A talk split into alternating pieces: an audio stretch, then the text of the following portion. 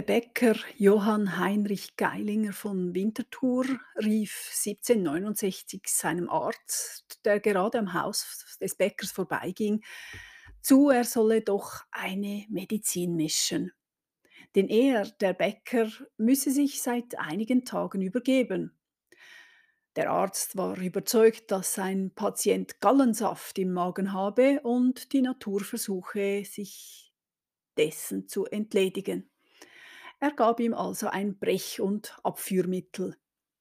Als es nicht besserte, kümmerte sich der Arzt nun alle paar Tage um seinen Patienten.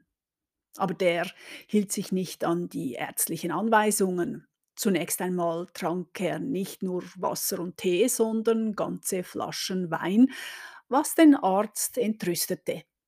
Ebenso glaubte er, der Patient nehme seine Arzneien nicht. Wie sollte er ihn dann heilen? Geilinger sagte, er müsse sich deswegen nur noch mehr übergeben und er mochte kein sogenanntes Heilmittel mehr zu sich nehmen. Der Arzt wollte den Mann nun nicht mehr behandeln. Kurze Zeit später war Johann Heinrich Geilinger tot. Liebe Hörerinnen und Hörer, willkommen zu meinem kriminalen Geschichten-Podcast. Ich bin Nicole Billeter, freischaffende Historikerin und wir wenden, wie Sie es im Titel schon gesehen haben, uns zum ersten Mal einer Täterin zu. Frauen waren und sind weniger oft Angeklagte vor Schweizer Gerichten. Aber es gab Verbrechen, die man als typisch weiblich ansah. Dazu gehörte nicht nur Hexerei, sondern auch Giftmord. Die Lebensgeschichte des Winterthurers Johann Heinrich Geilinger begann 1709. Er scheint für die längste Zeit ein durchschnittliches, ein recht erfolgreiches Leben gelebt zu haben. Er wurde Bäcker, mit 23 heiratete er und bekam drei Kinder. Die Familie konnte ein Haus erwerben. Allerdings starb Susanne Künzli, Geilingers Frau, 1764. Im gleichen Jahr, das war nicht ungewöhnlich, verheiratete sich Geilinger erneut. Er und die Witwe Dorothea Goldschmied schlossen den Bund fürs Leben. Sie brachte zwei erwachsene Söhne mit in die Ehe. Alle Beteiligten waren Bürgerinnen oder Bürger des Städtchen Winterthurs, das damals wohl etwa 3000 Einwohnerinnen und Einwohner beherbergte. Dann kam eben Heinrich Geilingers Krankheit, so wie sie von seinem Arzt genau aufgezeichnet wurde. Der Bäcker musste sich ständig übergeben. Er hatte überall Schmerzen. Später kamen weitere Beschwerden hinzu. Geilinger fühlte sich matt, hatte Schmerzen im Bauch, einen bitteren Geschmack im Mund und war sehr unruhig. Sein Puls raste. Der Arzt vermutete nun ein entzündetes Fieber. Er gab Anweisungen, die Geilinger aber allzu oft nicht einhielt.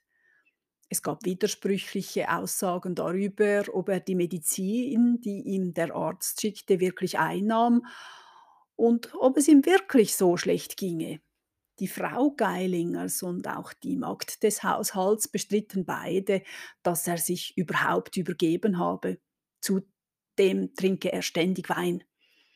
Geilinger wiederum war sehr verbittert darüber, dass der Arzt ihm nicht glaubte und weigerte sich nun weitere Medizin zu sich zu nehmen, denn von ihm wurde ihm noch übler. Der Arzt brach die Behandlung ab denn er konnte auch im Urin des Patienten nichts finden. Er betrachtete ihn von allen Seiten, aber er schien sich nicht vom Urin eines Gesunden zu unterscheiden. So, das lässt die Quelle durchblicken, dachte der Arzt, der bekannte Alkoholiker nehme es mit der Wahrheit nicht so genau und der gute Mann wollte sich von seinem Patienten nicht an der Nase herumführen lassen. Schließlich aber zeigte sich, dass Geilinger kein Hypochonder war.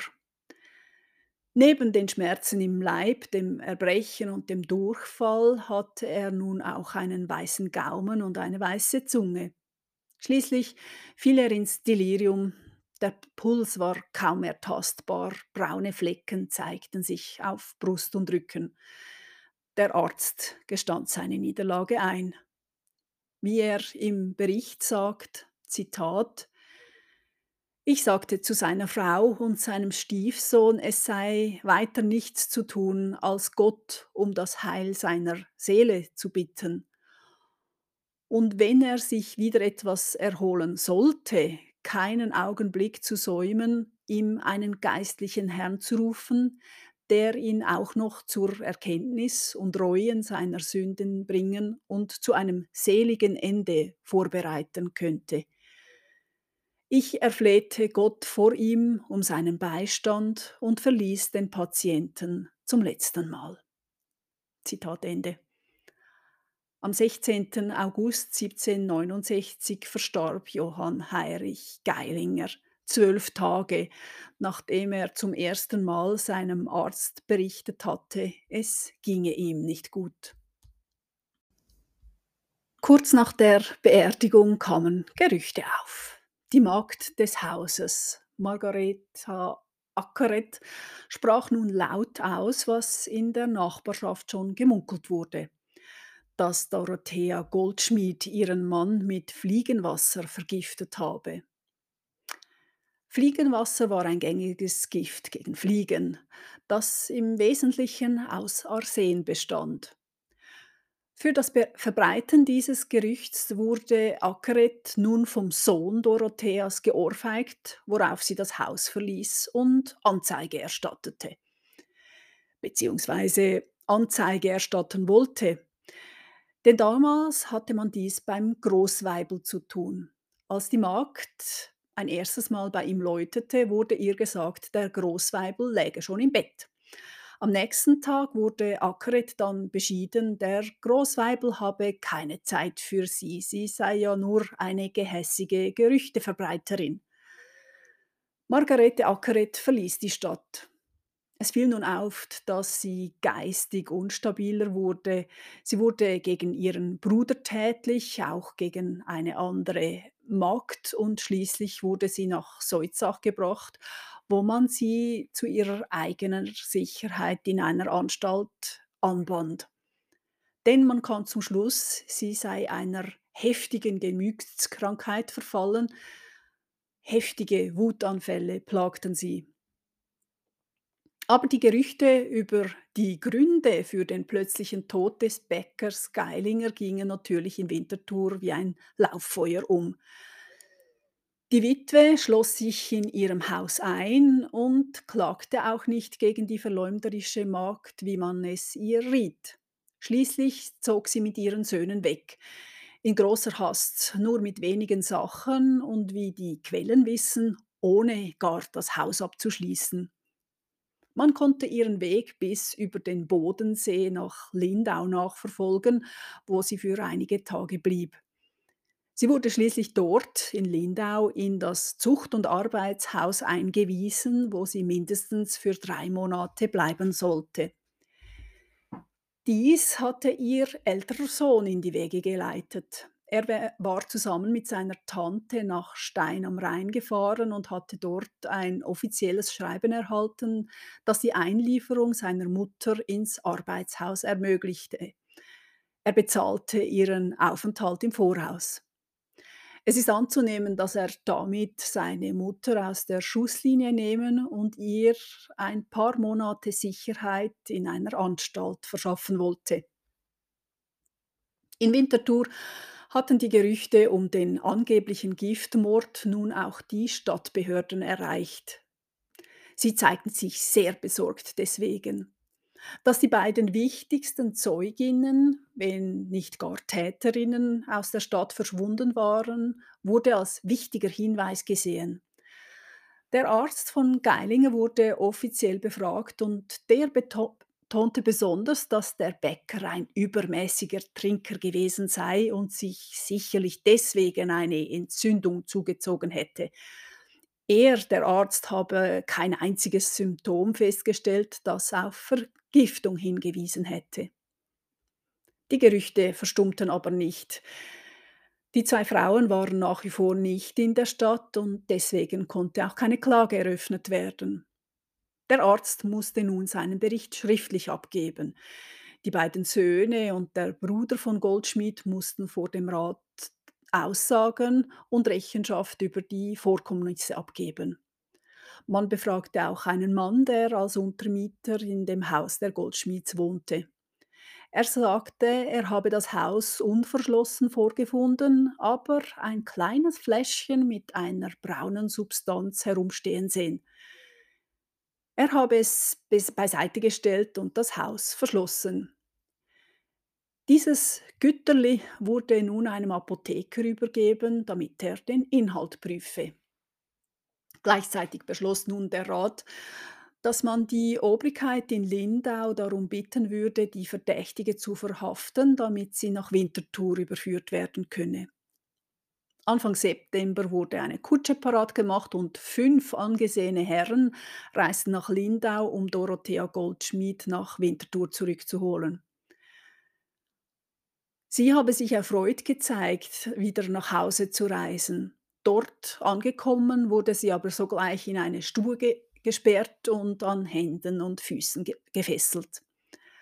Auch die gemütskranke Magd Margarete Ackeret wurde nun in Winterthur festgehalten. Wegen ihrer Wutanfälle, die noch immer anhielten, wurde sie im Spital mit zwei Ketten ans Bett und an den Boden gefesselt. Sie konnte nichts zu der Befragung beitragen. Am 8. September 1769 begannen die Untersuchungen vor dem Kleinen Rat. Dorothea Goldschmidt wurde ein erstes Mal befragt. Sie gab zu, dass sie Fliegenwasser besessen habe, aber sie habe niemals Fliegenwasser benützt, schon gar nicht gegen ihren Mann. Man warf ihr vor, wenn sie von den Gerüchten der Magd gewusst habe, warum sie dann nicht wegen übler Nachrede geklagt habe. Sie antwortete, sie sei eben traurig und verwirrt gewesen, schließlich habe sie gerade ihren Mann verloren. Und von Lindau wäre sie auch sehr gerne wieder nach Winterthur gekommen, um alles aufzuklären, aber ihr, Sohn habe sie daran gehindert. Der Rat fand ihre Antworten nicht befriedigend und rief einen medizinischen Fachausschuss zusammen. Der sollte klären, woran Geilinger denn nun tatsächlich gestorben war. Der Ausschuss las noch einmal die Aussagen des Arztes durch sowie andere Zeugenaussagen. Er kam rasch zur Einsicht, dass er nicht sagen könne, woran der Bäcker gestorben sei. Es fehlten dafür einfach zu viele Fakten. Die Aussagen seien zu unterschiedlich und unklar, als dass man nun sagen könnte, es sei Gift im Spiel gewesen. Auch dies führte aber nicht zum Abbruch der Untersuchungen. Die Angeklagte wurde immer wieder befragt. Sie leugnete weiterhin alles und Margarete Ackeret, die Magd, konnte weiterhin nicht verhört werden. Der untersuchende Rat hatte also keine Beweise in den Händen, aber er war offenbar überzeugt, dass Dorothea Goldschmied eine Mörderin war. Ihre Befragungen wurden nun drohender, sie wurden häufiger, länger und man verlegte sie nun von der Stube, in der sie gefangen war, ins Gefängnis auf dem Hollertor. Außerdem schickte man einen Geistlichen vorbei, der ihr ins Gewissen reden sollte. Und so passierte beim fünften Verhör nur nun, was die Untersuchungsrichter zu hören wünschten. Das Protokoll sagt, Zitat, Kaum waren der Inhaftierten Dorothea Goldschmied einige Ermahnungen getan worden, als sie sogleich mit großer Wehmut und unter wallenden Tränen gestunde, sie sei die Täterin, die Magd habe nichts als die Wahrheit gesagt. Nun wurde sie nach allen Umständen genau befragt und gestand ein schweres Verbrechen. Zitat Ende. Sie sagte Folgendes aus. Etwa 14 Tage vor dem Tod ihres Mannes habe sie ein Nachbarskind in die Apotheke geschickt, um Fliegenpulver zu holen. Das habe sie dann mit Wasser vermischt. Mindestens viermal habe sie ihrem Mann das giftige Wasser ins Essen, ins Getränk und gar in die Medizin gemischt. Sie sagte zu ihrer Entschuldigung, sie habe damit versucht, ihm den Wein zu verleiden. Das wurde als Ausrede angesehen und nach nachdrücklicherem Nachfragen habe Goldschmidt dann zugegeben, den Mord aus Hass und Rache verübt zu haben. Denn ihr Mann habe ein Verhältnis mit der Magd eines anderen Haushalts gehabt. Sie habe außerdem die Vergiftung vertuscht, indem sie den Arzt belog, sodass er keine richtige Behandlung vornehmen konnte. Sie lügte ihm vor, ihr Mann müsse sich gar nicht übergeben. Er trinke ständig Wein und außerdem übergab sie dem behandelnden Arzt nicht den Urin des Patienten, sondern ihren eigenen. Der Rat erfuhr von dem Geständnis. Außerdem bestätigte der betreffende Apotheker dem Kind das Pulver verkauft zu haben. Außerdem wurde der Medizinausschuss nun beauftragt, zu errechnen, ob mit dem gekauften Arsen ein Mann zu Tode kommen könne. Dies bestätigte der Ausschuss. Es sei eine an eine vollkommene Gewissheit grenzende Wahrscheinlichkeit, dass das gekaufte Gift für einen Mord ausgereicht habe. Beim letzten Verhör von Dorothea Goldschmidt war nun auch der Scharfrichter anwesend, der sie zwar nicht folterte, aber seine Anwesenheit war einschüchternd genug. Diese Drohkulisse wurde ganz bewusst aufgebaut. Goldschmied gestand erneut, ihren Mann mit Fliegenwasser vergiftet zu haben. Die Untersuchung ging nun weiter vor Gericht, beziehungsweise gleich zum Urteil. Nach einem Geständnis war kein Prozess im heutigen Sinne mehr möglich, nötig. Auf Mord stand die Todesstrafe und die Todesstrafe konnte man verhängen, sobald ein Geständnis vorlag. Die Aufträge des Rates an diesem Tag sprechen dann auch eine deutliche Sprache. Es wurde nicht nur der Rat zusammengerufen, man bestellte auch Geistliche ein und ein Bauherr musste die Straße, die vom Obertor an die Richtstätte führte, herrichten, damit sie sauber und gangbar, gangbar wäre. Gleichzeitig wurde die Hinrichtungsstätte gesäubert, erweitert und hergerichtet. Die Familie Goldschmied richtete ein Gnadengesuch an den Rat, was jedoch keinen Einfluss mehr hatte. Noch einmal wollte man von der wichtigsten Zeugin hören, was geschehen war. Die Angeklagte gestand am 15. Dezember ein letztes Mal alles. Am nächsten Tag erfolgte ihre Hinrichtung. Am Morgen des 16. Dezember sorgten die Weibel in der Stadt für Ordnung. Geistliche kümmerten sich um die Angeklagte. Die Räte beschlossen, die Gnade eines schnellen Todes zu gewähren, da die Angeklagte schließlich gestanden hatte und ihre Tat bereute. Das Urteil wurde gesprochen, der Scharfrichter einbestellt. Es läuteten die Glocken und alle Wintertourer wussten durch dieses Zeichen, dass eine Hinrichtung unmittelbar bevorstand. Dorothea Goldschmied wurde auf das Brückli unten am Rathaus geführt. Sie kniete hin, das Urteil wurde dort für alle hörbar verlesen.